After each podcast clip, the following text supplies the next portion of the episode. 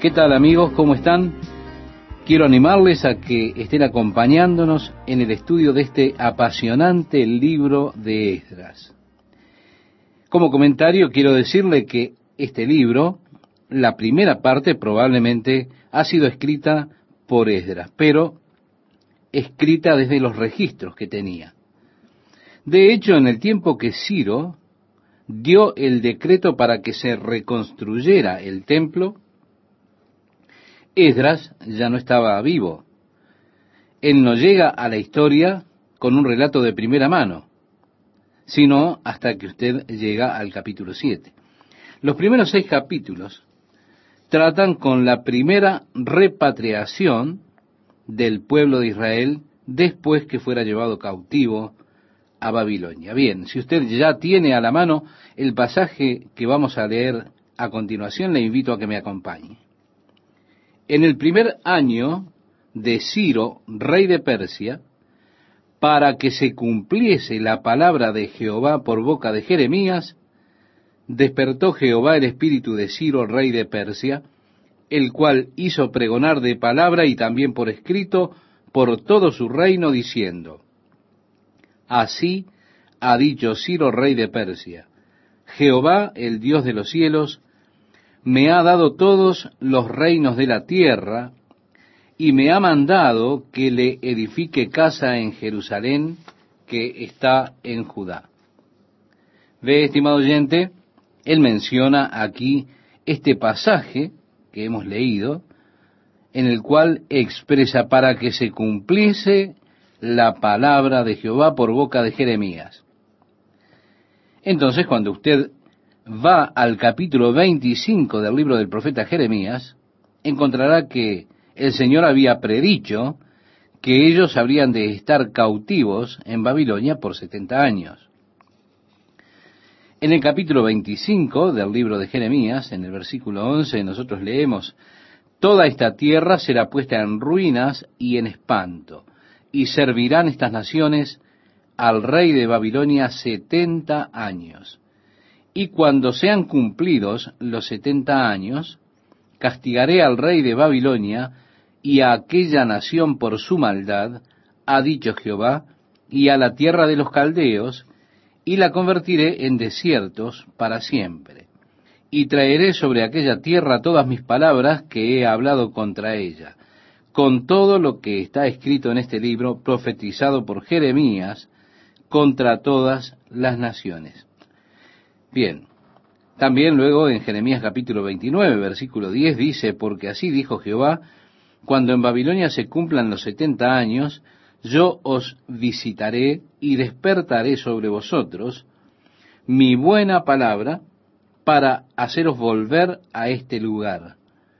Porque yo sé los pensamientos que tengo acerca de vosotros, dice Jehová, pensamientos de paz y no de mal, para daros el fin que esperáis.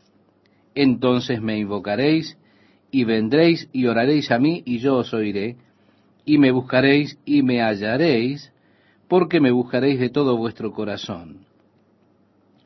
Y seré hallado por vosotros, dice Jehová, y haré volver vuestra cautividad, y os reuniré de todas las naciones y de todos los lugares a donde os arrojé, dice Jehová, y os haré volver al lugar de donde os hice llevar.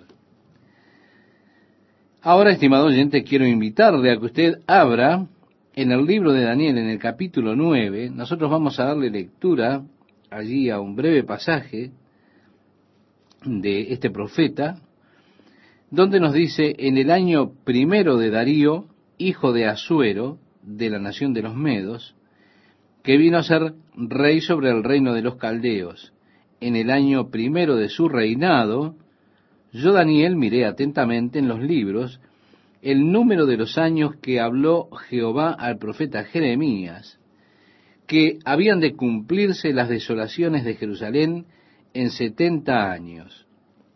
Y volví mi rostro a Dios el Señor, buscándole en oración y ruego, en ayuno, silicio y ceniza. Y oré a Jehová mi Dios, e hice confesión diciendo, ahora Señor, Dios grande, digno de ser temido, que guardas el pacto y la misericordia con los que te aman y guardan tus mandamientos. Hemos leído desde el versículo 1 al 4 del capítulo 9 de Daniel. Así que Daniel, sabiendo esta profecía de Jeremías, sabiendo que el período de cautividad serían 70 años, durante ese tiempo él comienza a buscar al Señor, así como la parte que el Señor le había puesto a él para que hiciera en cuanto a la repatriación. Ahora volvamos a Isaías capítulo 44, el versículo 28. Y quiero decirle, estimado oyente, que esto es bueno que usted lo recuerde. Dice, en el año de Ciro, el rey de Persia, la palabra del Señor por boca de Jeremías será cumplida. En el versículo 28 dice que es mi pastor, hablando de Ciro, es mi pastor y cumplirá todo lo que yo quiero al decir a Jerusalén, serás edificada y al templo serás fundado. Así dice Jehová a su ungido, a Ciro, al cual tomé yo por su mano derecha, para sujetar naciones delante de él y desatar lomos de reyes, para abrir delante de él puertas, y las puertas no se cerrarán. Esto usted lo tiene en el capítulo 44 de Isaías, desde el verso 28 al capítulo 45, verso 1. Recuerde cómo Belsasar dice que sus rodillas se golpeaban una contra otra la noche que vio la escritura en la pared. Así que aquí está usted ante una profecía de esa experiencia que tuvo Belsasar. Así dice Jehová a su ungido, a Ciro, al cual tomé yo por su mano derecha para sujetar naciones delante de él y desatar lomos de reyes para abrir delante de él puertas, y las puertas no se cerrarán. Yo iré delante de ti y enderezaré los lugares torcidos, quebrantaré puertas de bronce, y cerrojos de hierro haré pedazos, y te daré los tesoros escondidos, y los secretos muy guardados, para que sepas que yo soy Jehová, el Dios de Israel, que te pongo nombre por amor de mi siervo Jacob, de Israel mi escogido, te llamé por tu nombre, te puse sobrenombre, aunque no me conociste.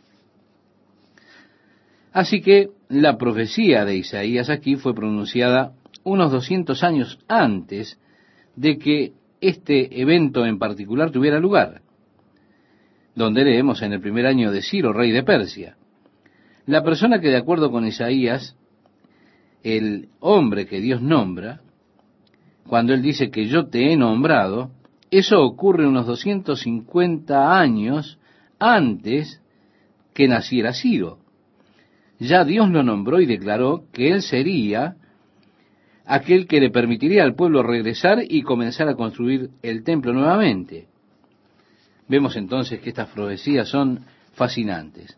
Usted ve cómo mucho de la escritura está puesto junto en la realidad desde el primer versículo aquí en Esdras, como hemos visto en las profecías de Isaías, de Daniel, porque Daniel también predijo que el imperio medo-persa habría de derrocar al imperio babilónico, por supuesto, las profecías de Jeremías, los 70 años de cautividad en Babilonia, luego que Dios habría de librarlos de esa cautividad. ¿Se da cuenta?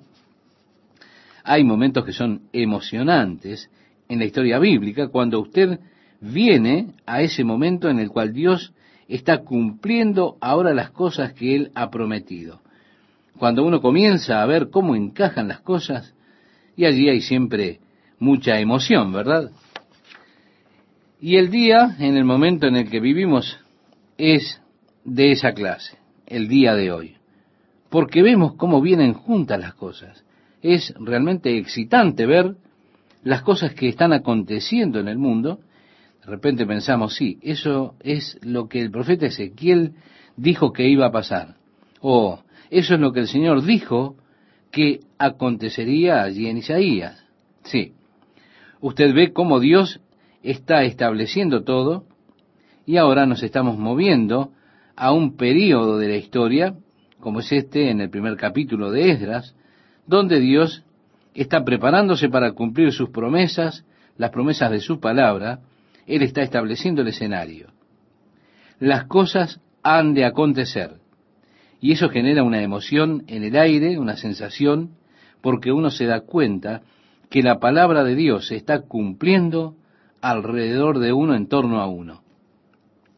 Y usted sabe que es lo que sucederá. Además sabe también que ese es precisamente el tiempo del cual los profetas estuvieron hablando. Esos son los eventos que Dios dijo que iban a tener lugar. Entonces uno dice, bueno, es esto. Miremos eso. Y usted entonces comienza a ver cómo todo encaja. Eso es realmente algo emocionante.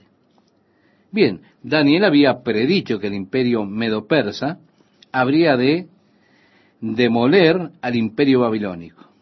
Daniel, de hecho, se volvió un consejero, era consejero en la corte del rey Nabucodonosor.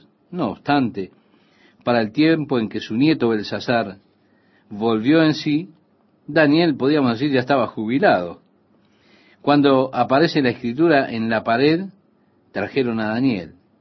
Belsasar no le conocía. Pero le pregunta, ¿eres tú Daniel el que ayudó a mi padre? Y Daniel interpretó el sueño de Belsasar diciéndole que esa noche su reino sería quitado. Y así fue. Él lo había tenido, pero sus días estaban contados y estaba todo ya terminado. Es decir, eso fue todo para él. Y él tuvo muy poco tiempo para estar dentro de la escena. Daniel tenía, a estas alturas, probablemente cerca de 90 años. Él vivió, según los estudiosos, hasta los 110 o 115 años. Vivió hasta el tiempo en el que el templo fue reconstruido, porque fue Darío que dio la orden de comenzar a trabajar otra vez. Ciro le dio la orden de comenzar, y cerca de 50.000 de los judíos regresaron. ¿Cómo? Estaremos leyendo y ellos fueron los que comenzaron a reconstruir el templo, a restablecer la tierra. Después, Ciro fue quitado. Vino otro rey que escribió y detuvo la reconstrucción del templo. Pero luego entra Darío en escena y él escribió y comenzó todo el proyecto nuevamente. Esto ocurre unos 16 años después. Ahora, es el mismo Darío que era un amigo cercano de Daniel. Fue Darío el rey que fue engañado para hacer ese decreto. Si alguien ora a algún dios, otro que no sea yo, por 30 días, que el tal sea tirado al foso de los leones. Él firmó ese decreto. Y así ocurrió que vinieron aquellos y dijeron, hay un hombre por ahí que quebrantó tu ley y tiene que ir al foso de los leones. Darío preguntó, ¿quién es? Le dijeron, es Daniel. Esto, por supuesto, lo dejó muy acongojado, porque él amaba a Daniel. Y buscó durante todo el día revertir las cosas, pero la ley de los medos y persas no podía ser cambiada una vez que era sellada. Así que él animó a Daniel y le dijo, Daniel, el Dios que tú sirves, Él es capaz de liberarte de los leones. Y Daniel dijo, no te preocupes, fue así que ellos lanzaron a Daniel al foso de los leones y el rey no pudo dormir en toda la noche.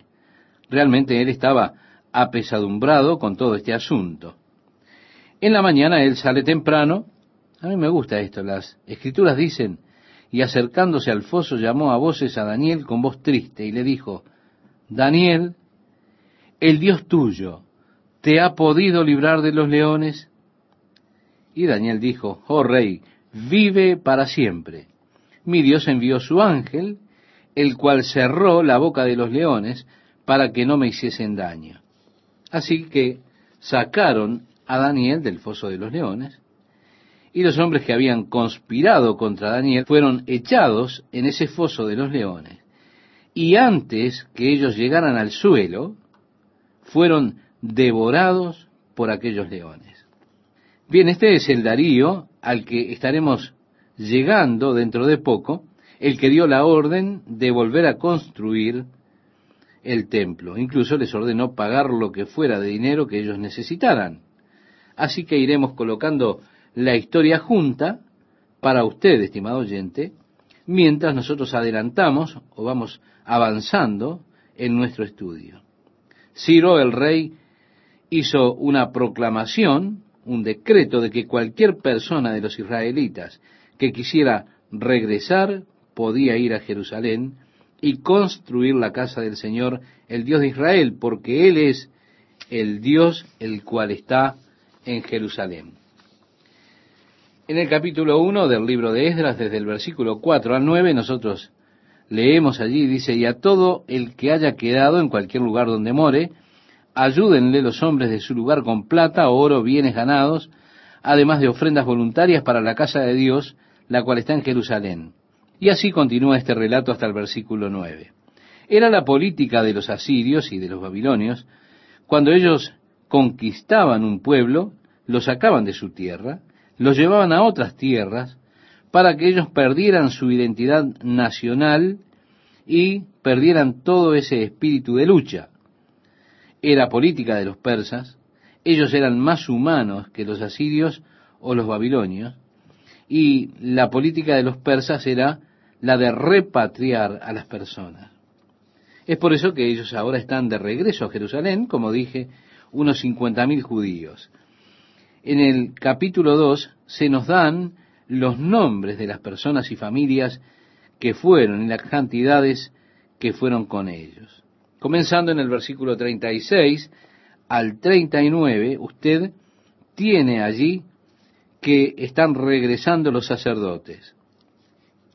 En el versículo 40, levitas que regresan. Y también los siervos de Salomón que regresaron. En el versículo 61 hubo algunos de los levitas que regresaban que no pudieron encontrar sus nombres en los registros entre aquellos que fueron considerados por genealogía. Es decir, ellos no pudieron trazar exactamente su línea genealógica, su historia familiar. No lo pudieron seguir hacia atrás con la tribu de Leví. Dice en el versículo 62, estos buscaron su registro de genealogías y no fue hallado y fueron excluidos del sacerdocio.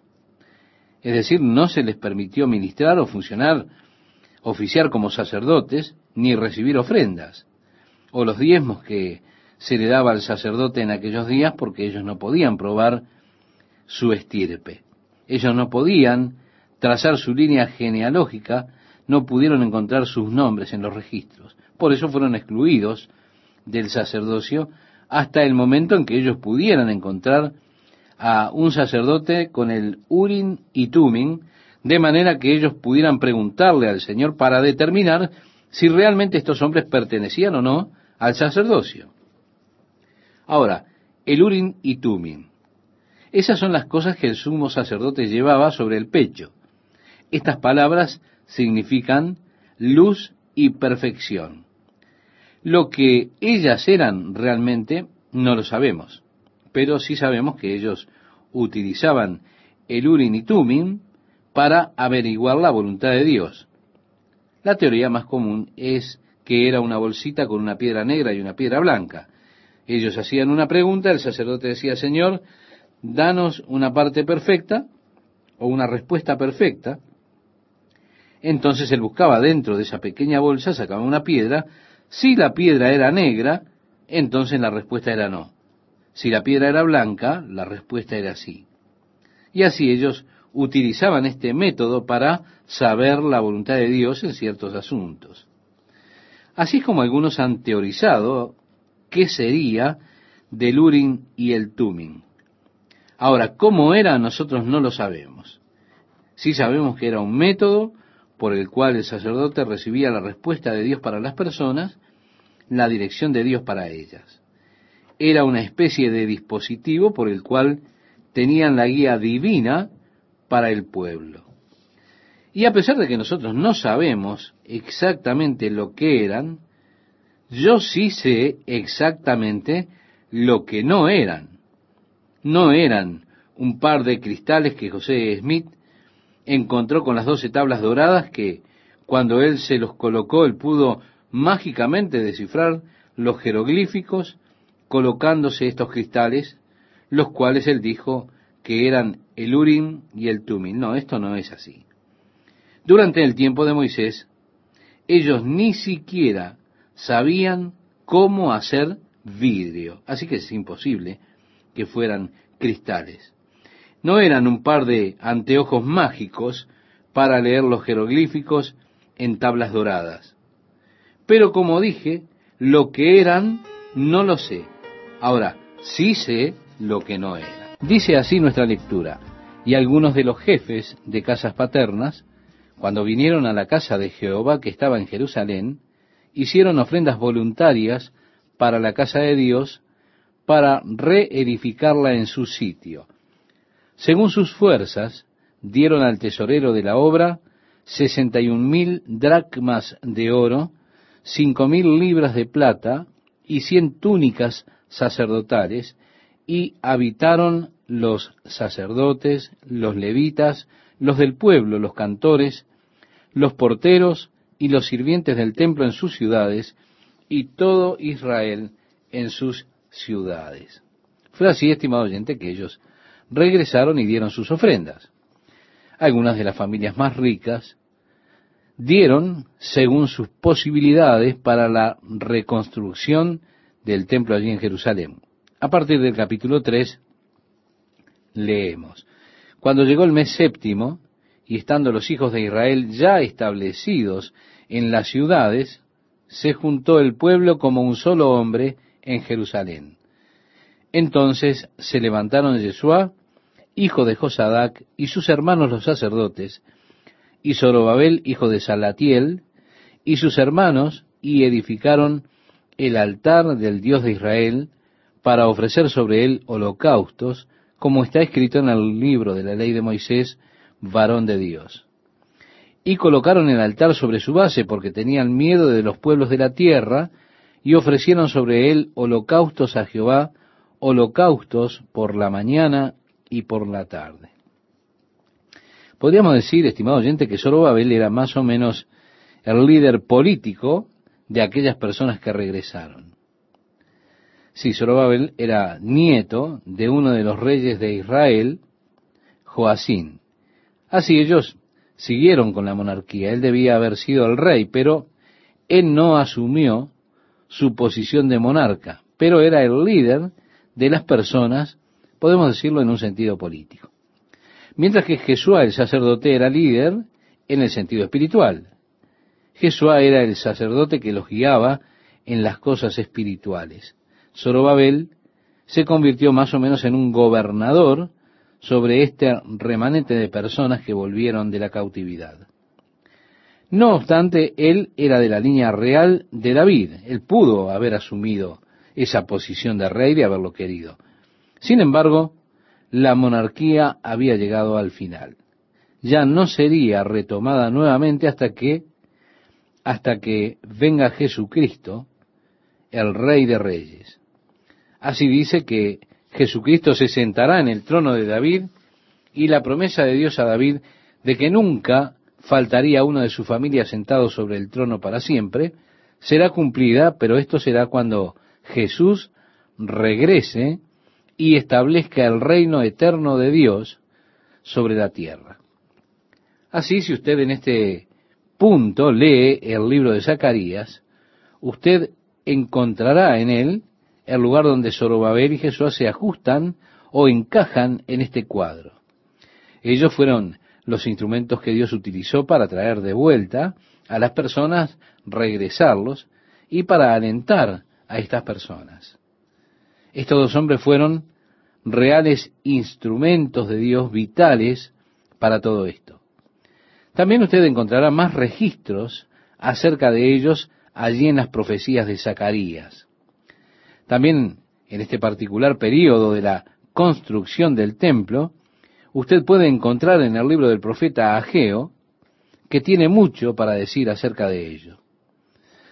Por eso le proponemos que esta semana, como lectura extracurricular, quizá usted quiera ir al libro de Ageo o al libro de Zacarías, porque entonces encontrará que todo esto encaja justamente en ese periodo y podrá entenderlo mejor. Ellos se reunieron, comenzaron a ofrecer sacrificios a Dios.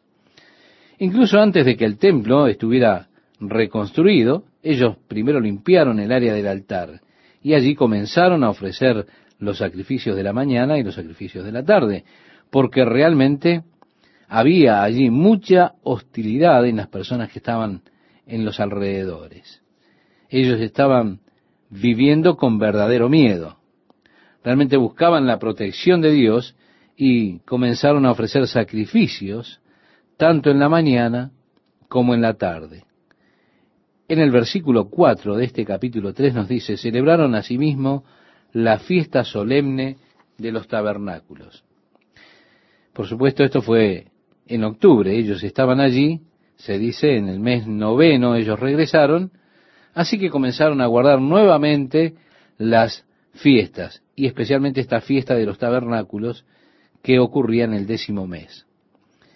Y ofrecieron holocaustos cada día por orden conforme al rito, cada cosa en su día, nos dice el relato, y todo sacrificio espontáneo, toda ofrenda voluntaria a Jehová. Sí, también estaban las ofrendas especiales de las fiestas y todo lo demás.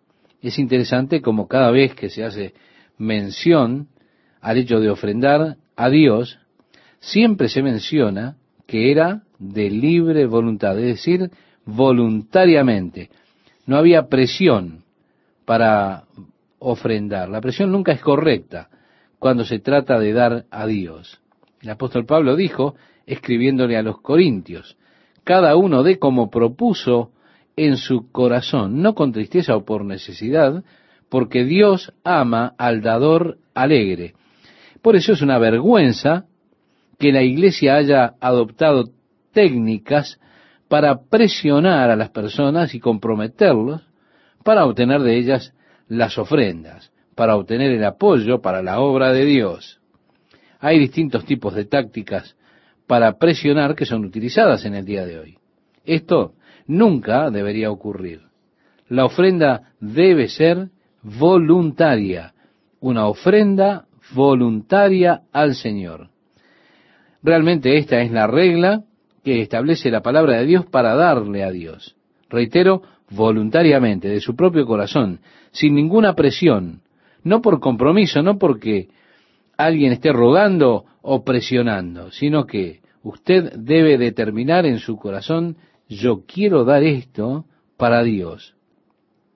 Y debe hacerlo sin jactarse, solo diciéndole, hey Señor, yo te amo y quiero entregar esto solamente para ti, mi Señor. Te agradezco que me das la oportunidad de darte. Y dar libremente a Dios, y por todo el Antiguo Testamento, podemos buscarlo, se enfatiza esto. Por supuesto también en el Nuevo Testamento está declarado que no por la fuerza, sino voluntariamente, y que cada uno debe separar aquello que ha propuesto en su propio corazón.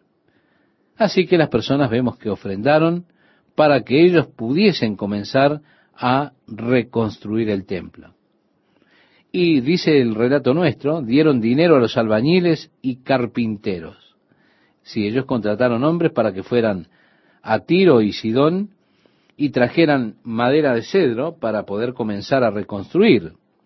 Así como lo había hecho Salomón, que había traído la madera desde Tiro y desde Sidón para la construcción del primer templo, ahora ellos están trayendo más de esa madera de aquella misma área del Líbano para reconstruir el templo. Siguiendo la lectura nos dice, en el año segundo de su venida a la casa de Dios en Jerusalén, en el mes segundo comenzaron Zorobabel, hijo de Salatiel, Jesúa, hijo de Josadac, y los otros sus hermanos, los sacerdotes y los levitas, y todos los que habían venido de la cautividad a Jerusalén, y pusieron a los levitas de veinte años arriba para que activasen la obra de la casa de Jehová.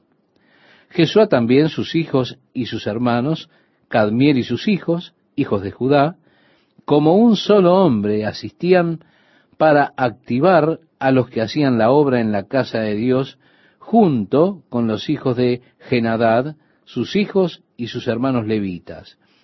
Y cuando los albañiles del templo de Jehová echaban los cimientos, pusieron a los sacerdotes vestidos de sus ropas y con trompetas, y a los levitas hijos de Asaf con címbalos para que alabasen a Jehová según la ordenanza de David, rey de Israel. Y cantaban alabando y dando gracias a Jehová diciendo, porque Él es bueno, porque para siempre es su misericordia sobre Israel. Y todo el pueblo aclamaba con gran júbilo, alabando a Jehová porque se echaban los cimientos de la casa de Jehová. Así que usted puede tener una imagen mental de esta escena. Ellos regresaron a Jerusalén, la cual había estado allí desolada por setenta años. Algunos de los hombres que regresaron, de hecho, habían visto a Jerusalén antes de la destrucción. Ellos habían conocido el templo original. Estaban allí algunos de los ancianos. Pero la mayoría de los que regresaron nunca habían visto la ciudad de Jerusalén antes. Ellos habían regresado a una ciudad que estaba en escombros. Sin duda los ancianos los dirigieron al lugar donde habían estado, donde había estado el templo de Salomón. Ellos sacaron los escombros, colocaron la piedra fundamental una vez más. Estaban tan emocionados de que la piedra fundamental estuviera colocada que tuvieron una gran ceremonia ofreciendo ofrendas a Dios, los sacerdotes tocando sus trompetas, otros tocando con címbalos, habían allí doscientos cantores, así que ellos tenían sin duda varios coros. Uno estaba cantando y luego aparecían otras alabanzas al Señor mientras ellos adoraban a Dios y mientras los otros coros cantaban, las personas estaban adorando a Dios y solo agradecían de que un centro de adoración estaba siendo creado una vez más en el cual ellos pudieran reunirse ante Dios para ofrecerle sus ofrendas a Él. Pero, mientras ellos cantaban y alababan al Señor, algunos de estos ancianos que recordaban la gloria del templo de Salomón, la belleza de aquel templo, cuando ellos vieron los fundamentos y se dieron cuenta, dijeron, hey, lo que tenemos es tan insignificante, aquel templo de Salomón era tan glorioso, estos ancianos se pusieron a llorar. Los jóvenes estaban muy emocionados. Ellos decían, nosotros tendremos un templo nuevamente, pero los ancianos, recordando la gloria que había pasado, la gloria que se había perdido, ellos lloraban. Usted no podía diferenciar el sonido que había allí entre lo que era el llanto de los ancianos, la alabanza y demás cosas, mientras el sonido se entremezclaba. Pero ellos hicieron tal alboroto que se escuchaba de lejos. Y el relato bíblico dice, oyendo los enemigos de Judá y de Benjamín, que los venidos de la cautividad edificaban el templo de Jehová, Dios de Israel, vinieron a Zorobabel y a los jefes de casas paternas y les dijeron, edificaremos con vosotros, porque como vosotros buscamos a vuestro Dios, y a él ofrecemos sacrificios desde los días de Esarjadón, rey de Asiria, que nos hizo venir aquí. Zorobabel, Jesuá y los demás jefes de casas paternas de Israel dijeron, no nos conviene edificar con vosotros casa a nuestro Dios, sino que nosotros solos la edificaremos a Jehová Dios de Israel, como nos mandó el rey Ciro, rey de Persia. Pero el pueblo de la tierra intimidó al pueblo de Judá y lo atemorizó para que no edificara. Sí, cuando el reino del norte fue destruido, es decir, Israel fue destruido por Asiria, el rey de Asiria tomó a las personas del reino del norte de Israel y los diseminó por todas partes. Ellos trajeron a otros pueblos que habían conquistado y los establecieron en esa tierra del reino del norte, llegando a conocerse entonces como Samaria. Pero esa era la ciudad capital. Las personas finalmente fueron conocidas como samaritanos. Cuando ellos llegaron a la tierra, los animales salvajes comenzaron a atacar a las personas y muchos fueron devorados. Fue así que ellos fueron al rey y le dijeron, hey, nosotros no podemos llevarnos bien con los dioses de la tierra. Los animales se han vuelto en nuestra contra. Así que envía algunos sacerdotes para que ellos nos enseñen cómo adorar para que podamos adorar a estos dioses de la tierra, para que estos animales salvajes no se coman a nuestros niños y demás. Fue entonces que el rey de Asiria buscó a algunos sacerdotes y los envió a ellos para que les enseñasen la adoración a Dios. Así nos encontramos con que ellos temieron a Jehová, pero adoraron a sus propios dioses. En otras palabras, Dios solo era una parte de su programa de adoración, pero eso no era una verdadera adoración a Jehová, ni tampoco ellos eran verdaderos descendientes de Abraham, de Israel. Así que ellos hicieron, sin embargo, como una parte de toda su adoración, también la adoración a Jehová, incluso como se les había enseñado. Ellos hacían sacrificios, los ofrecían, ofrecían las demás cosas porque el sacerdote les había enseñado las ofrendas que debían quemar, las ofrendas de paz y esas cosas. Y ellos lo hacían así. Así que cuando estas personas llegaron e iban a construir el templo, aparecieron estos samaritanos y dijeron, nosotros queremos ayudar porque nosotros también adoramos a su Dios. Pero ellos adoraban a Dios como parte de otros dioses. Por eso Zorobabel y Jesuá y los capitanes decidieron que no querían la ayuda de ellos. Ahora, sería grandioso, estimado oyente, si la iglesia mantuviera esta misma actitud en el día de hoy. Porque nosotros no necesitamos la ayuda del mundo para hacer la obra de Dios. Pero, lamentablemente, no todas las iglesias lo ven de esta manera. Muchos intentan reclutar a Satanás para que los ayude en sus programas de construcción o lo que sea. Pero Dios no necesita ayuda ninguna para llevar adelante su programa, especialmente la ayuda de aquellos que no son verdaderos siervos de Dios. Yo siento que está mal dirigirse a personas mundanas para intentar reclutarlos para que ayuden en la obra de Dios. Este ejemplo que tenemos de Zorobabel y Jesús y los capitanes nos muestran que rehusaron aceptar la ayuda de aquellas personas. Estas son las mismas personas que en la época de Cristo fueron llamados samaritanos o llamadas samaritanas. Los judíos no tenían ningún trato con ellos. Incluso luego que regresaron no tenían ningún negocio con ellos. Cuatrocientos años después, cuando vino Cristo a la tierra, ellos aún no tenían ningún asunto con los samaritanos, ningún trato. Recuerde usted cuando Jesús se encontró con la mujer samaritana en el pozo de Jacob y dijo, ¿me darías un poco de agua? Esa mujer le dijo a Jesús, ¿cómo es que me pides de beber? Tú eres judío, yo soy samaritana y los judíos no tienen trato con los samaritanos. Es cierto, los judíos generalmente bajaban por el río Jordán y recorrían todo ese camino por el Jordán para llegar a Jericó en lugar de tomar la ruta más directa que pasaba por Samaria. ¿Por qué? Porque a ellos no les gustaba estar rodeados de samaritanos. Había mucho rencor entre ellos. Bien, el Espíritu Santo vino sobre la iglesia y en una de las primeras persecuciones la iglesia fue esparcida. Jesús dijo a sus discípulos, cuando el Espíritu Santo venga sobre ustedes, me seréis testigos en Jerusalén, en Judea y en Samaria y hasta los confines de la tierra.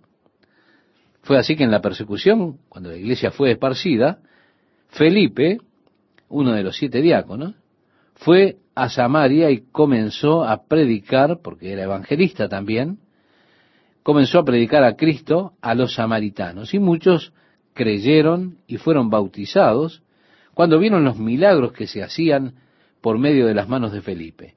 Cuando la iglesia en Jerusalén escuchó que los samaritanos también habían recibido el Evangelio, les enviaron a Pedro y a Juan, porque aún el Espíritu Santo no había venido sobre ellos. Cuando ellos llegaron, colocaron sus manos sobre ellos y recibieron el Espíritu Santo.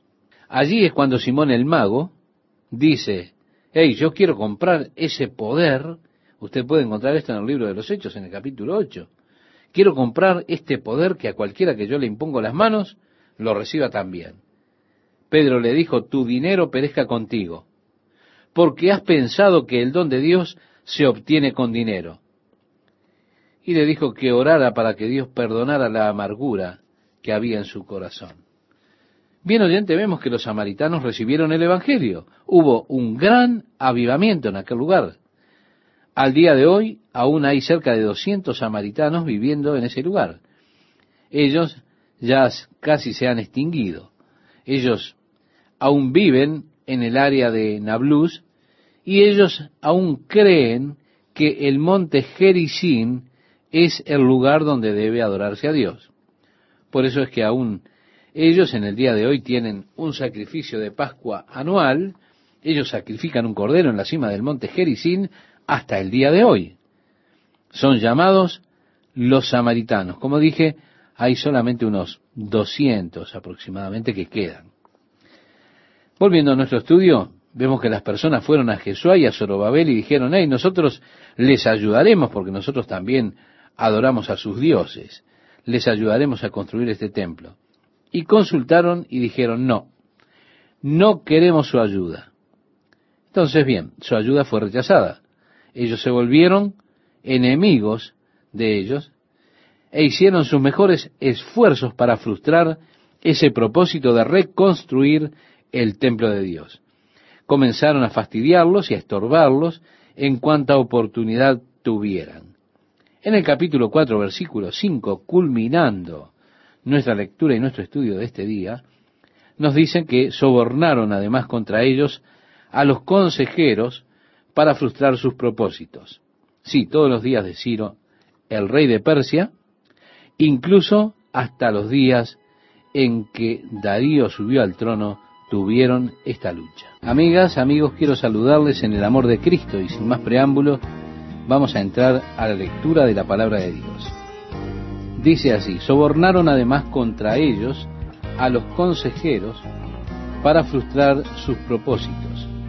Todo el tiempo de Ciro, rey de Persia, y hasta el reinado de Darío, rey de Persia, y en el reinado de Asuero, quien es el Cambises de la historia secular, lo decimos como comentario, en el principio de su reinado, escribieron acusaciones contra los habitantes de Judá y de Jerusalén. También en días de Artajerjes escribieron Bislam, Mitrídates, Tabeel y los demás compañeros suyos a Artajerjes, rey de Persia. Y la escritura y el lenguaje de la carta era en arameo y beberás el agua por medida, la sexta parte de un hin, de tiempo en tiempo la beberás, y comerás pan de cebada cocido debajo de la ceniza, y lo cocerás a vista de ellos al fuego de excremento humano, y dijo Jehová, así comieron los hijos de Israel su pan inmundo entre las naciones a donde los arrojaré yo. Y dije, ah, Señor Jehová, He aquí que mi alma no es inmunda, ni nunca desde mi juventud hasta este tiempo comí cosa mortecina ni despedazada, ni nunca en mi boca entró carne inmunda. Y me respondió, He aquí te permito usar estiércol de bueyes en lugar de excremento humano para cocer tu pan. Me dijo luego, Hijo de hombre, he aquí quebrantaré el sustento del pan en Jerusalén, y comerán el pan por peso y con angustia, y beberán el agua por medida y con espanto, para que al faltarles el pan y el agua se miren unos a otros con espanto y se consuman en su maldad. La carta que nos enviasteis fue leída claramente delante de mí, y por mí fue dada orden y buscaron, y hallaron que aquella ciudad de tiempo antiguo se levanta contra los reyes y se revela, y se forma en ella sedición, y que hubo en Jerusalén reyes fuertes, que dominaron en todo lo que hay más allá del río, y que se les pagaba tributo, impuesto y rentas. Ahora pues, dad orden que cesen aquellos hombres, y no sea esa ciudad reedificada hasta que por mí sea dada nueva orden. Y mirad que no seáis negligentes con esto. ¿Por qué? ¿Habrá de crecer el daño en perjuicio de los reyes? Entonces cuando la copia de la carta del rey Artajerjes fue leída delante de Reum y de Simsai, el secretario, y sus compañeros, fueron apresuradamente a Jerusalén a los judíos y les hicieron cesar con poder y violencia. Entonces cesó la obra de la casa de Dios que estaba en Jerusalén y quedó suspendida hasta el año segundo del reinado de Darío, rey de Persia. Sí, durante el tiempo de Cambises, el Artajerjes que conocemos, el trabajo se detuvo. Se detuvo por un periodo de quizás diez años más o menos. Al detener la construcción, se involucraron en sus propias cosas, en sus propias casas, repararon sus propios edificios, sus propios lugares, comenzaron a arreglar sus casas muy bien, simplemente olvidaron y dejaron desolada la casa del Señor. Entonces usted si lee el profeta Ageo, o si ya lo leyó en el capítulo 1, él aparece allí clamando contra el pueblo por su abandono de la casa de Dios. Y les dice, ¿es para vosotros tiempo? ¿Para vosotros? De habitar en vuestras casas artesonadas y esta casa está desierta, meditad bien sobre vuestros caminos. Sembráis mucho y recogéis poco. Parece como que los bolsillos tenían agujeros, no podían retener el dinero que ganaban. Siempre estaban en quiebra, nunca tenían lo suficiente. La razón era que habían estado gastando en todas las cosas que necesitaban para ellos mismos y habían dejado la casa de Dios desolada. Por eso Ageo está ahora animando al pueblo, diciéndole, volvamos y comencemos a construir el templo nuevamente. Así en el capítulo 5 se nos dice, profetizaron Ageo y Zacarías, hijo de Ido, ambos profetas, a los judíos que estaban en Judá y en Jerusalén en el nombre de Dios, el Dios de Israel, quien estaba sobre ellos. Entonces se levantaron Zorobabel, hijo de Salatiel, y Jesúa, hijo de Josadac, y comenzaron a reedificar la casa de Dios que estaba en Jerusalén, y con ellos los profetas de Dios que les ayudaban. Bueno, en el primer esfuerzo fueron los sacerdotes que estuvieron haciendo la obra.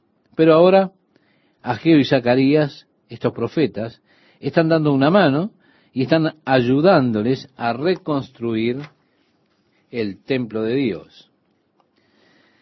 Siguiendo la lectura, en el capítulo 5, versículo 3, nos dice, en aquel tiempo vino a ellos Tadnai, gobernador del otro lado del río, y Setar Bosnai y sus compañeros, y les dijeron así, ¿quién os ha dado orden para edificar esta casa y levantar esos muros? Ellos también preguntaron, ¿cuáles son los nombres de los hombres que hacen este edificio? Mas los ojos de Dios estaban sobre los ancianos de los judíos, y no les hicieron cesar hasta que el asunto fuese llevado a Darío.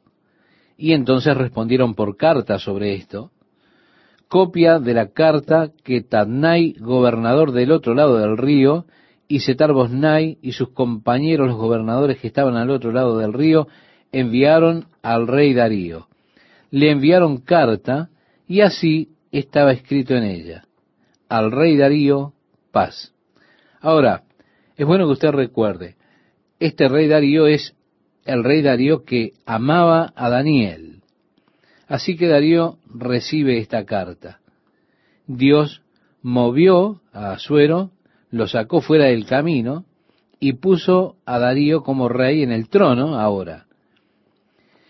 Y dijo, sea notorio al rey que fuimos a la provincia de Judea, a la casa del gran Dios, la cual se edifica con piedras grandes, y ya los maderos están puestos en las paredes, y la obra se hace deprisa y prospera en sus manos. Entonces preguntamos a los ancianos diciéndoles así, ¿quién os dio orden para edificar esta casa y para levantar estos muros? También les preguntamos sus nombres para hacértelo saber, para escribirte los nombres de los hombres que estaban a la cabeza de ellos. Y nos respondieron diciendo así, nosotros somos siervos del Dios del cielo y de la tierra y reedificamos la casa que ya muchos años antes había sido edificada, la cual edificó y terminó el gran rey de Israel.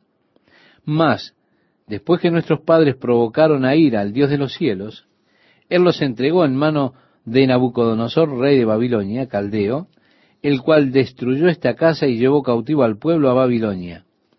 Pero en el año primero de Ciro, rey de Babilonia, el mismo rey Ciro dio orden para que esta casa de Dios fuese reedificada.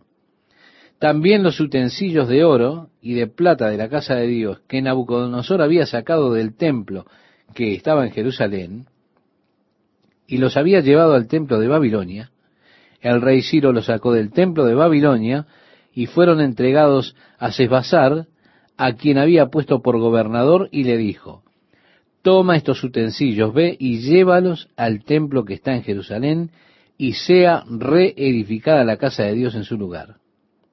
Bien, dice, ahora parece buena cosa al rey. Busquen y vean si Ciro dio tal orden. Y háganos saber rápidamente para que podamos ponerle un alto a este asunto, a lo que está aconteciendo, o háganos saber si el rey se agrada con este asunto. En nuestro pasaje bíblico dice, entonces el rey Darío dio la orden de buscar en la casa de los archivos, donde guardaban los tesoros allí en Babilonia, y fue hallado en Acmeta, en el palacio que está en la provincia de Media, un libro en el cual estaba escrito así, Memoria. En el año primero del rey Ciro, el mismo rey Ciro dio orden acerca de la casa de Dios, la cual estaba en Jerusalén, para que fuese la casa reedificada como lugar para ofrecer sacrificios y que sus paredes fuesen firmes. Su altura de sesenta codos y de sesenta codos su anchura y tres hileras de piedras grandes y una de madera nueva y que el gasto sea pagado por el tesoro del rey. Y también los utensilios de oro y de plata de la casa de Dios, los cuales Nabucodonosor sacó del templo que estaba en Jerusalén y los pasó a Babilonia, sean devueltos y vayan a su lugar al templo que está en Jerusalén y sean puestos en la casa de Dios. Ahora pues, Tadnai, gobernador del otro lado del río, Setar Bosnai y vuestros compañeros, los gobernadores que estáis al otro lado del río, alejaos de allí. Bien, él buscó, buscó esto en el registro, así que le escribe de regreso a Tagnai. Y le dice, que se alejaran de allí. Tú y vuestros compañeros, los gobernadores, que estáis al otro lado del río, alejaos de allí.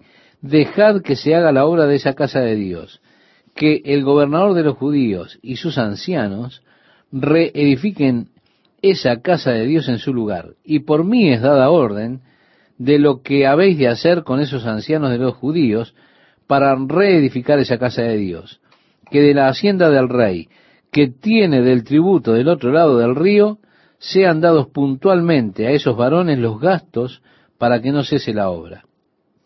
Así que, qué maravilla, estos hombres estaban tratando de detenerlos, pero en lugar de eso, ahora el rey les está ordenando que den parte de los impuestos para ayudarlos. ¡Qué maravilla! Además dice, y lo que fuere necesario, becerros, carneros y corderos, para holocaustos al Dios del cielo, trigo, sal, vino y aceite, conforme a lo que dijeren los sacerdotes que están en Jerusalén, les sea dado día por día sin obstáculo alguno para que ofrezcan sacrificios agradables al Dios del cielo y oren por la vida del rey y por sus hijos.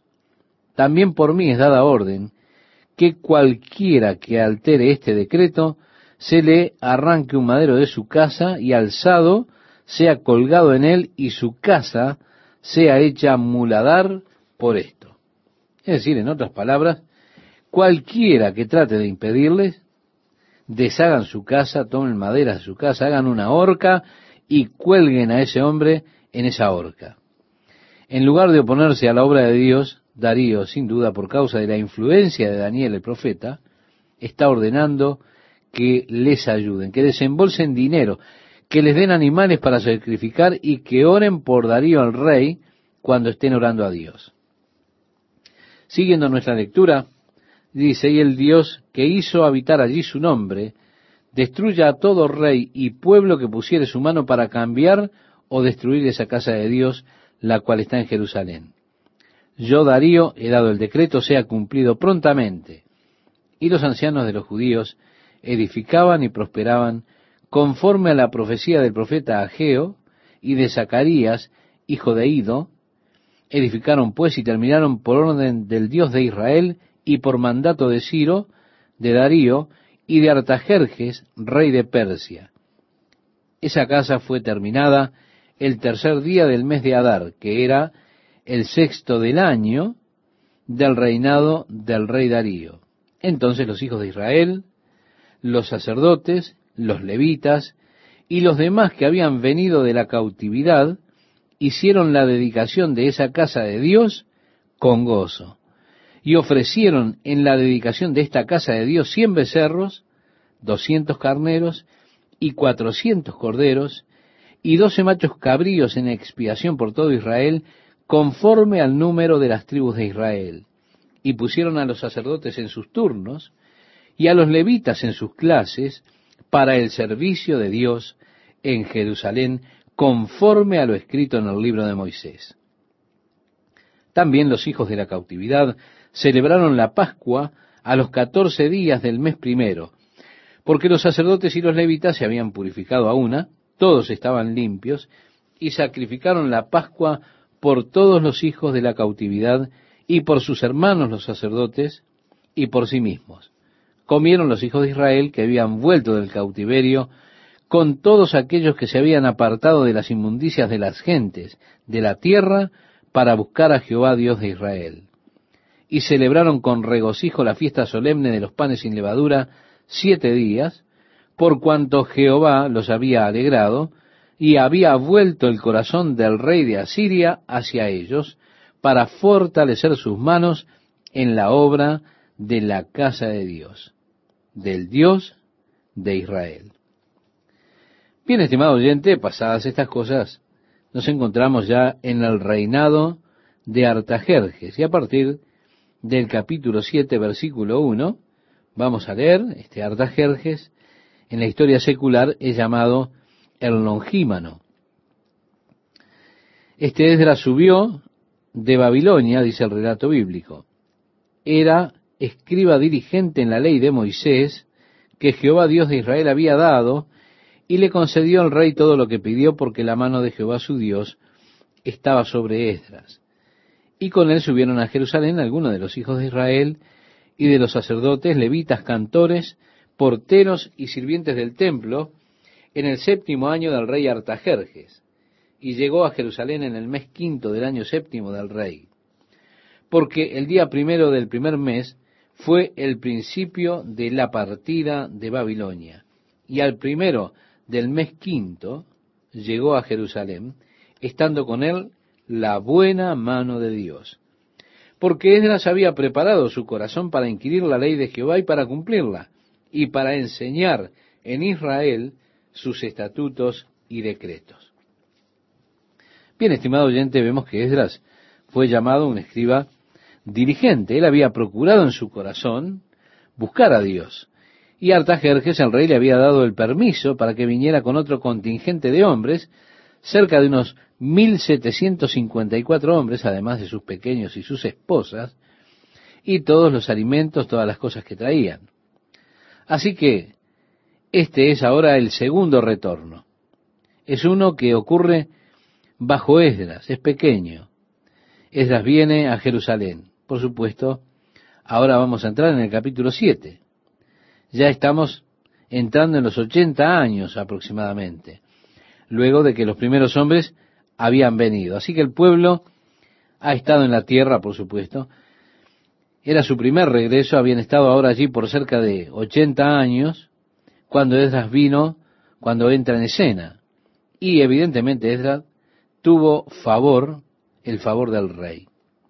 Él le estaba otorgando el permiso para que regresara, para que él pueda enseñarle pueda instruir al pueblo en los caminos de Dios. Una frase popular en Esdras es, la buena mano de Dios estaba sobre él. Ahora tenemos que ver que el rey Artajerjes le dio a Esdras el escriba un decreto. Y esto lo tenemos en el versículo 12. Dice así, Artajerjes, rey de reyes, a Esdras, sacerdote y escriba, erudito en la ley del Dios del cielo, paz.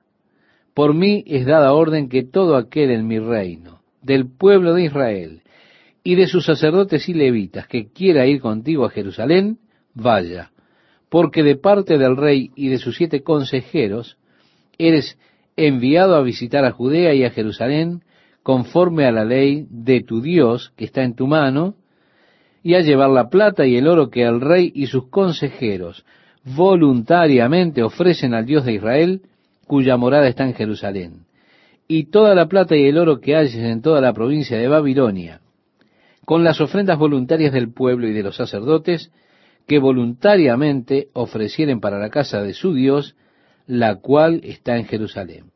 Comprarás, pues, diligentemente con este dinero becerros, carneros y corderos, con sus ofrendas y sus libaciones, y los ofrecerás sobre el altar de la casa de vuestro Dios, la cual está en Jerusalén.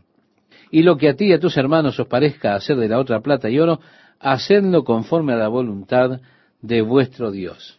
Los utensilios que te son entregados para el servicio de la casa de tu Dios, los restituirás delante de Dios en Jerusalén. Y todo lo que se requiere para la casa de tu Dios, que te sea necesario dar, lo darás de la casa de los tesoros del rey. Y por mí, Artajerjes rey, es dada orden a todos los tesoreros que están al otro lado del río, que todo lo que os pida el sacerdote Esdras, escriba de la ley del Dios del cielo, se le conceda prontamente, hasta cien talentos de plata, cien coros de trigo, cien batos de vino, cien batos de aceite y sal sin medida. Todo lo que es mandado por el Dios del cielo sea hecho prontamente para la casa del Dios del cielo, pues, ¿por qué habría de ser su ira contra el reino del rey y de sus hijos? Bien, ¿por qué diría esto el rey?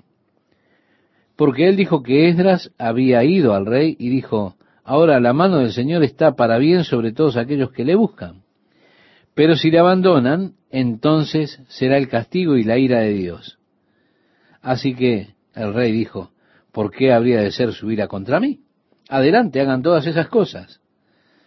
También hizo el decreto que no podían tributar los ministros, los sacerdotes y todos los que ministraban en la casa de Dios. No había ningún impuesto, no había peajes para ninguno de ellos. Y continúa el relato diciendo, y tú, Esdras, conforme a la sabiduría que tienes de tu Dios, pon jueces y gobernadores que gobiernen a todo el pueblo que está al otro lado del río, a todos los que conocen las leyes de tu Dios, y al que no las conoce, las enseñarás. Y cualquiera que no cumpliere la ley de tu Dios y la ley del rey, sea juzgado prontamente, sea a muerte, a destierro, a pena de multa o prisión.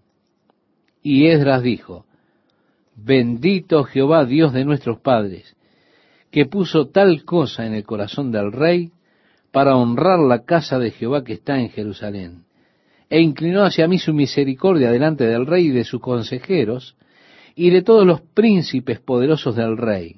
Y yo, fortalecido por la mano de mi Dios sobre mí, reuní a los principales de Israel para que subiesen conmigo. Bien, estimado oyente, culminando, vemos que Esdras sin duda tuvo un gran favor a los ojos del rey Artajerjes. Artajerjes le dio ese maravilloso decreto, dándole además dinero a Esdras, también mandando que aquellos en el otro lado del río le diesen dinero y además mandando que así pudieran recolectar ofrendas de libre voluntad. Me da gusto saludarles, amigas y amigos de la palabra de Dios para hoy. Estamos juntos en una nueva emisión y mientras usted busca este pasaje que mencionaba Esteban, quiero decirle que, bueno, ahora llegamos al capítulo 7, estamos ahora a unos 80 años aproximadamente después que llegaron las primeras personas del exilio. Cuando Esdras aparece en escena y evidentemente él había hallado el favor del rey. A él se le dio permiso entonces de regresar, de volver a Jerusalén, para que pudiera enseñar, instruir al pueblo en los caminos de la ley de Dios.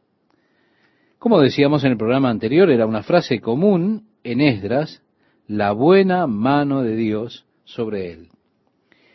El rey Artajerjes le dio a Esdras el sacerdote y escriba un decreto. Y dice así Artajerjes, rey de reyes, a Esdras, sacerdote y escriba, erudito en la ley del Dios del cielo. Paz.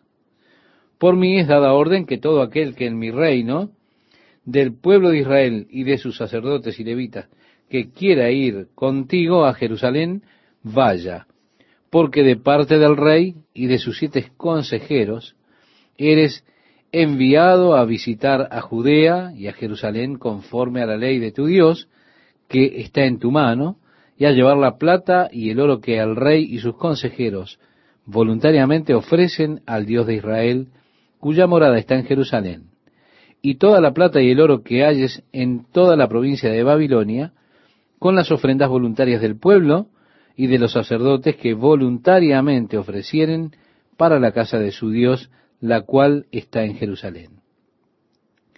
Comprarás pues diligentemente con este dinero becerros, carneros y corderos, con sus ofrendas y sus libaciones, y los ofrecerás sobre el altar de la casa de vuestro Dios, la cual está en Jerusalén. Y lo que a ti y a tus hermanos os parezca hacer de la otra plata y oro, hacedlo conforme a la voluntad de vuestro Dios. Los utensilios que te son entregados para el servicio de la casa de tu Dios, los restituirás delante del Dios de Jerusalén. Y todo lo que se requiere para la casa de tu Dios, que te sea necesario dar, lo darás de la casa de los tesoros del rey, y por mí, Artajerjes rey, es dada orden a todos los tesoreros que están al otro lado del río, que todo lo que os pida el sacerdote Esdras, escriba de la ley del Dios del cielo, se le conceda prontamente hasta cien talentos de plata, cien coros de trigo, cien vatos de vino y cien vatos de aceite, y sal sin medida. Todo lo que es mandado por el Dios del cielo, sea hecho prontamente para la casa del Dios del cielo, pues ¿por qué habría de ser su ira contra el reino del rey y de sus hijos? En el programa anterior decíamos, ¿por qué habrá dicho esto al rey?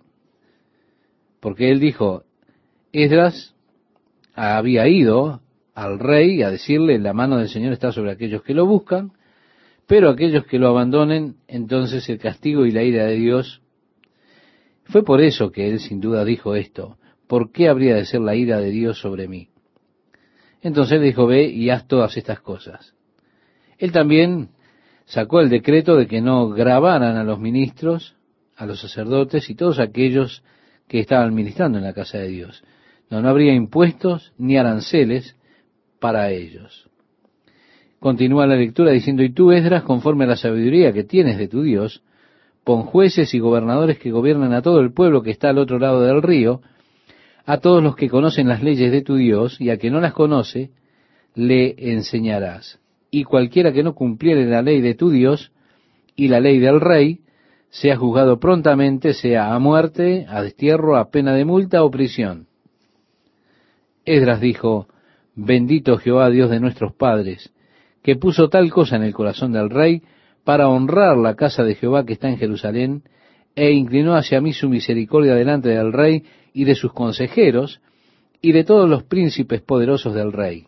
Y yo, fortalecido por la mano de mi Dios sobre mí, reuní a los principales de Israel para que subiesen conmigo.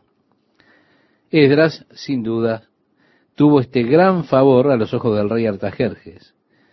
Artajerjes puso ese maravilloso decreto y le dio dinero a Esdras, ordenando también que los que estaban del otro lado del río le dieran dinero y que él juntara además la ofrenda voluntaria. Ahora, para mí es interesante que solo unos pocos decidieron regresar con Esdras. Todos quienes quisieran podían regresar, pero solo volvieron en 1754. Lo que sucedió es que los judíos habían prosperado. Hasta el momento del cautiverio la mayoría de ellos eran agricultores, pero aquí ellos comenzaron a, hacer negocios, a ser negociantes, comenzaron a prosperar mucho, a enriquecerse de tal forma que ahora no querían regresar al trabajo duro de la tierra. La tierra de Israel ofrecía mucho trabajo pesado. Todo había que reconstruirlo, Y aquí ellos estaban en Persia, en un imperio glorioso, eran ricos, estaban tan bien que realmente no quisieron regresar.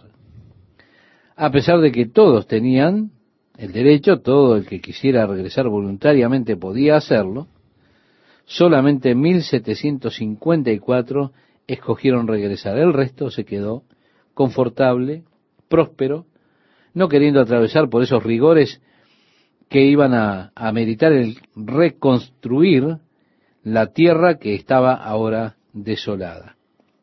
Llegamos así al capítulo 8. Allí se nos da una lista de aquellos que fueron con Esdras, completando unos 754 hombres. Y cuando usted agrega a los sacerdotes que se añadieron luego, fue así que ellos contaron a las personas y encontraron que no tenían ningún sacerdote entre ellos de los levitas. Ellos querían traer algunos sacerdotes para que ministraran también. Entonces comenzó la búsqueda y encontraron a estos hombres. Y dice, y yo fortalecido por la mano de mi Dios sobre mí, reuní a los principales de Israel para que subiesen conmigo. Fue así, estimado oyente, que regresaron con ellos a Jerusalén. Pero al reunirse en el río, al estar listos para partir, ellos habían recolectado mucho dinero. El rey les había dado a ellos mucho oro y plata. Y él dijo, y publiqué ayuno allí junto al río Jajabá para afligirnos delante de nuestro Dios, para solicitar de él camino derecho para nosotros, para nuestros niños y para todos nuestros bienes. Él realmente le había dicho al rey cuán grande es Dios, el Dios al que servimos. Él es el Dios del universo. Realmente se jactaba de Dios delante del rey, testificándole al rey acerca del poder y la grandeza de su Dios, y cómo Dios vela por su pueblo, cómo la mano de Dios está sobre aquellos que lo buscan. Así que al rey les dio a ellos todo ese oro y todo lo demás, pero ahora se encuentra él con todo este tesoro y tiene que hacer este largo viaje a través de la tierra llena de tribus nómades que saquean las caravanas que se encuentran en el camino. Ellos viven precisamente de esas personas que viajan. Con toda esta riqueza que él está llevando, él realmente está preocupado por eso. A ellos les llevó unos cuatro meses hacer este viaje desde Persia hasta Jerusalén con todo ese tesoro. Así que él realmente se había puesto en un lugar difícil cuando estaba jactándose de Dios. Sería inconsecuente con las declaraciones que había hecho Esdras, volver al rey y decirle, ¿te importaría enviar algún grupo de soldados y hombres de a caballos para protegernos en el camino? Él no podía decir eso. ¿Por qué? Porque le había dicho que Dios era capaz de protegerlos. Así que ellos ayunaron y oraron y emprendieron el viaje. Él tomó a doce de los hombres y dividió el tesoro entre ellos. Pesó toda la plata y el oro con estos doce hombres y les instruyó para que lo vigilaran y lo cuidaran.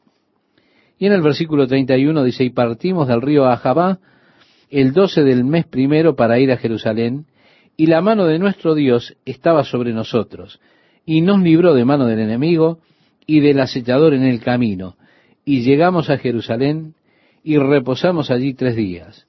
Al cuarto día fue luego pesada la plata, el oro y los utensilios en la casa de nuestro Dios por mano del sacerdote Meremot, hijo de Urías, y con él Eleazar, hijo de Finés, y con ellos Josabad, hijo de Jesuá, y Noadías.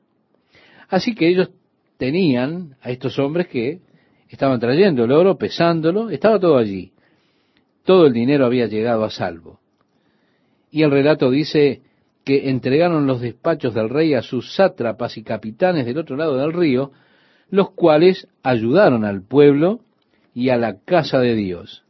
Acabadas estas cosas, nos dice también que los príncipes vinieron a mí, diciendo, el pueblo de Israel y los sacerdotes y levitas no se han separado de los pueblos de la tierra, de los cananeos, eteos, fereceos, jebuseos, amonitas, moabitas, egipcios y amorreos, y están haciendo o como dice el relato bíblico aquí, y hacen conforme a sus abominaciones, porque han tomado de las hijas de ellos para sí y para sus hijos, y el linaje santo ha sido mezclado con los pueblos de la tierra, y la mano de los príncipes y de los gobernadores ha sido la primera en cometer este pecado.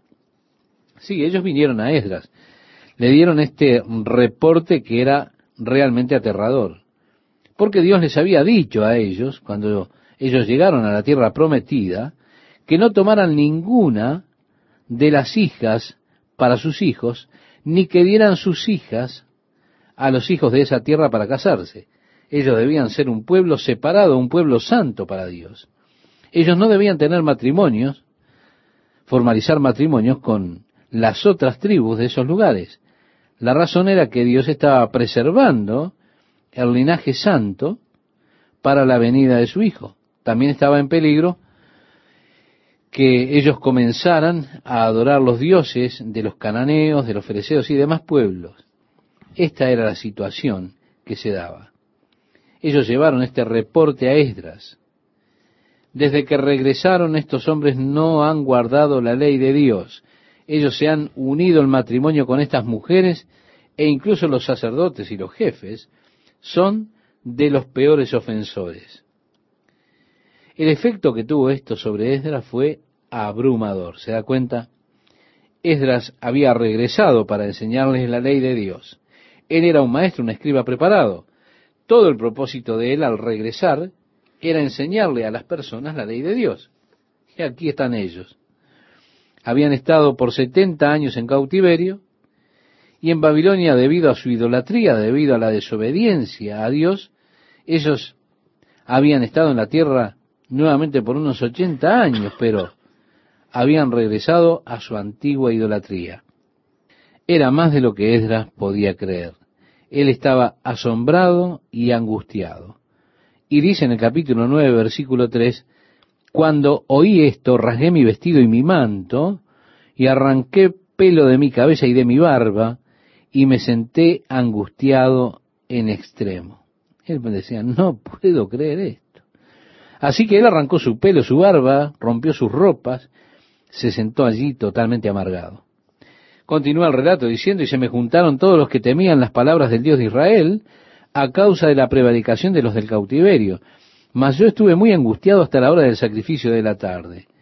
Y a la hora del sacrificio de la tarde me levanté de mi aflicción, y habiendo rasgado mi vestido y mi manto, me postré de rodilla, y extendí mis manos a Jehová mi Dios y dije, Dios mío, confuso y avergonzado estoy para levantar, oh Dios mío, mi rostro a ti, porque nuestras iniquidades se han multiplicado sobre nuestra cabeza, y nuestros delitos han crecido hasta el cielo. Desde los días de nuestros padres hasta este día hemos vivido en gran pecado, y por nuestras iniquidades nosotros, nuestros reyes y nuestros sacerdotes, hemos sido entregados en manos de los reyes de la tierra a espada, a cautiverio, a robo, a vergüenza que cubre nuestro rostro como hoy día. Y ahora por un breve momento ha habido misericordia de parte de Jehová nuestro Dios para hacer que nos quedase un remanente libre, para darnos un lugar seguro en su santuario, a fin de alumbrar nuestro Dios nuestros ojos y darnos un poco de vida en nuestra servidumbre. Porque siervos somos, mas en nuestra servidumbre no nos ha desamparado nuestro Dios, sino que inclinó sobre nosotros su misericordia. Su misericordia delante de los reyes de Persia para que se nos diese vida para levantar la casa de nuestro Dios y restaurar sus ruinas y darnos protección en Judá y en Jerusalén. Pero ahora, ¿qué diremos, oh Dios nuestro, después de esto? Porque nosotros hemos dejado tus mandamientos, que prescribiste por medio de tus siervos los profetas, diciendo, la tierra a la cual entráis para poseerla, tierra inmunda es a causa de la inmundicia de los pueblos de aquellas regiones, por las abominaciones de que la han llenado de uno a otro extremo con su inmundicia. Ahora pues, no daréis vuestras hijas a los hijos de ellos, ni sus hijas tomaréis para vuestros hijos, ni procuraréis jamás su paz ni su prosperidad para que seáis fuertes y comáis el bien de la tierra y la dejéis por heredad a vuestros hijos para siempre. Mas después de todo lo que nos ha sobrevenido, a causa de nuestras malas obras y a causa de nuestro gran pecado, ya que tú, Dios nuestro, no nos has castigado de acuerdo con nuestras iniquidades, y nos diste un remanente como este, hemos de volver a infringir tus mandamientos y a emparentar con pueblos que cometen estas abominaciones, ¿no te indignarás contra nosotros hasta consumirnos sin que quedara remanente ni quien escape? Oh Jehová Dios de Israel, tú eres justo, puesto que hemos quedado un remanente que ha escapado como en este día. Henos aquí delante de ti en nuestros delitos, porque no es posible estar en tu presencia a causa de esto. Qué tremenda oración de Esdras a Dios. Esto muestra que él tenía muy buen conocimiento de la ley de Dios, la cual él había venido a enseñarle al pueblo. Muestra que él sí tenía un buen propósito, un buen concepto de la voluntad de Dios y del propósito de Dios para el pueblo, y así trae esta oración delante de Dios, reconociendo que los juicios de Dios realmente eran misericordiosos, que Él no los había juzgado como merecían. Y ahora ellos estaban allí de nuevo haciendo lo mismo. Y dice Dios, ¿qué puedo decir? Nosotros somos privilegiados al no haber sido exterminados totalmente. Somos afortunados de existir aún. Así que Él clama a Dios por el pueblo, ellos vienen a Él, los líderes y el pueblo, y ellos dicen, hemos hecho algo terrible. Así que este era el diagnóstico, ahora viene el remedio. Aquellos que tuvieran esposas de la tierra debían deshacerse de ellas y de los hijos. Parece una medida muy dura, ¿verdad? Pero ellos debían separarse de aquellas esposas que no fueran israelitas. Y todos los hijos que hubieran nacido de ellos, aunque parezca duro decirlo, debían ser expulsados. Ellos dijeron, hey, danos un poco de tiempo para hacer eso porque hay muchos de nosotros que han transgredido en este asunto. Así que ellos tomaron esta medida rigurosa de sacarlos. Pero aquí fue tomada la medida que estamos mencionando, que es muy dura, sin ambajes. Ellos sacaron a todas las esposas y le dijeron a él en alta voz, así se haga conforme a tu palabra. Culminando nuestro estudio de este día, ellos se dieron cuenta que esto era un imperativo divino, no era cuestión de un antojo de Esdras. Ellos dijeron, nosotros debemos hacerlo. Parece cruel, parece duro, pero debía hacerse si es que ellos querían sobrevivir. Era una cuestión de sobrevivencia, supervivencia. Así que ellos tomaron esta medida dura y cruel y expulsaron a sus esposas y a sus hijos y se separaron a ellos mismos nuevamente para Dios. Desde ese momento, a pesar de que Israel es culpable y las personas han sido culpables de muchos pecados, ellos no han sido culpables de idolatría. Parecería que la cura finalmente para estas personas idólatras, cuyo mayor pecado fue ese, la idolatría, es esta. Esta cura definitiva para Israel, que llegó a través de esta cura definitiva que debió ser hecha en Israel en lo que concierne a la idolatría.